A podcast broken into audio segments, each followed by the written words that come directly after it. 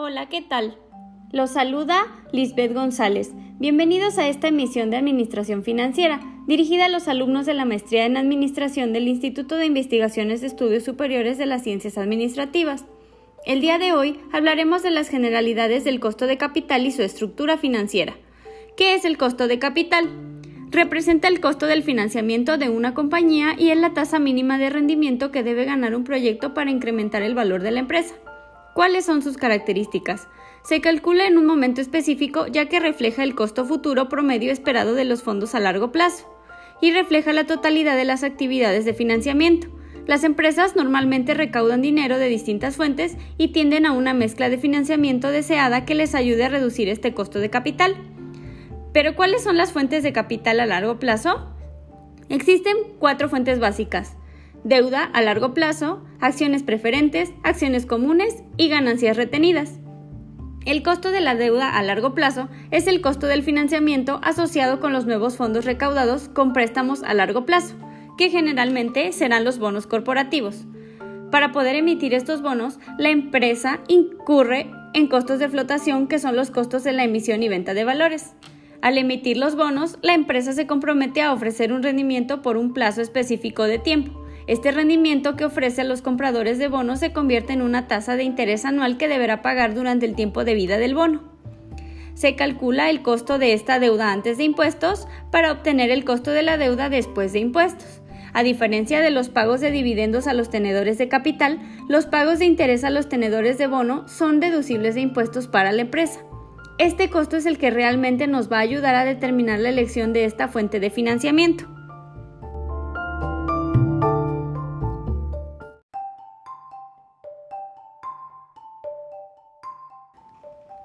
Costo de acciones preferentes.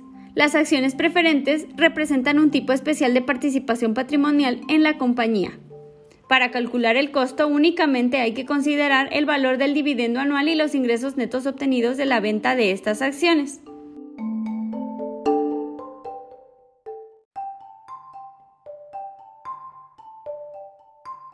Costo de acciones comunes es el rendimiento requerido de las acciones comunes por los accionistas en el mercado.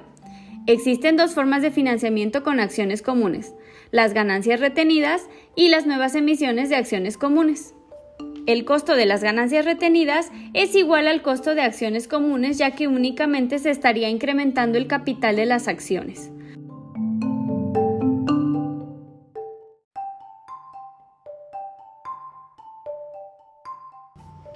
Por otro lado, el costo de las nuevas acciones comunes es normalmente mayor que cualquier otro costo de financiamiento a largo plazo, porque se incurre nuevamente en costos de flotación por la emisión de nuevas acciones y además se agrega un nuevo costo que es el de la infravaloración.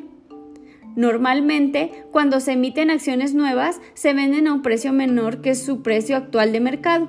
Esta es la infravaloración. Ahora que ya conoces el costo de capital y cómo se integra, puedes tomar decisiones más acertadas respecto a qué fuentes de financiamiento a largo plazo debes elegir. Además de saber que tener una meta en tu estructura de capital que mezcle las opciones de financiamiento correctamente puede disminuir tus costos de capital.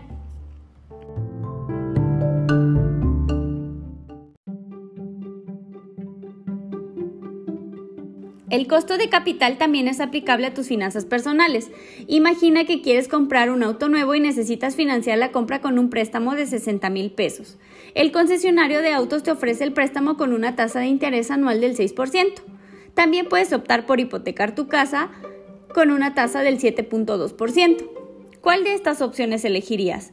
Probablemente me dirás que el préstamo con el concesionario, pero si supieras que el interés generado por una hipoteca es deducible de impuestos, ¿cuál elegirías ahora?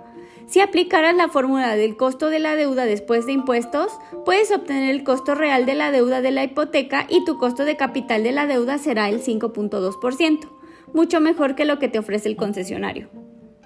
De esta manera llegamos al final del podcast. Muchas gracias por acompañarnos. Hasta la próxima.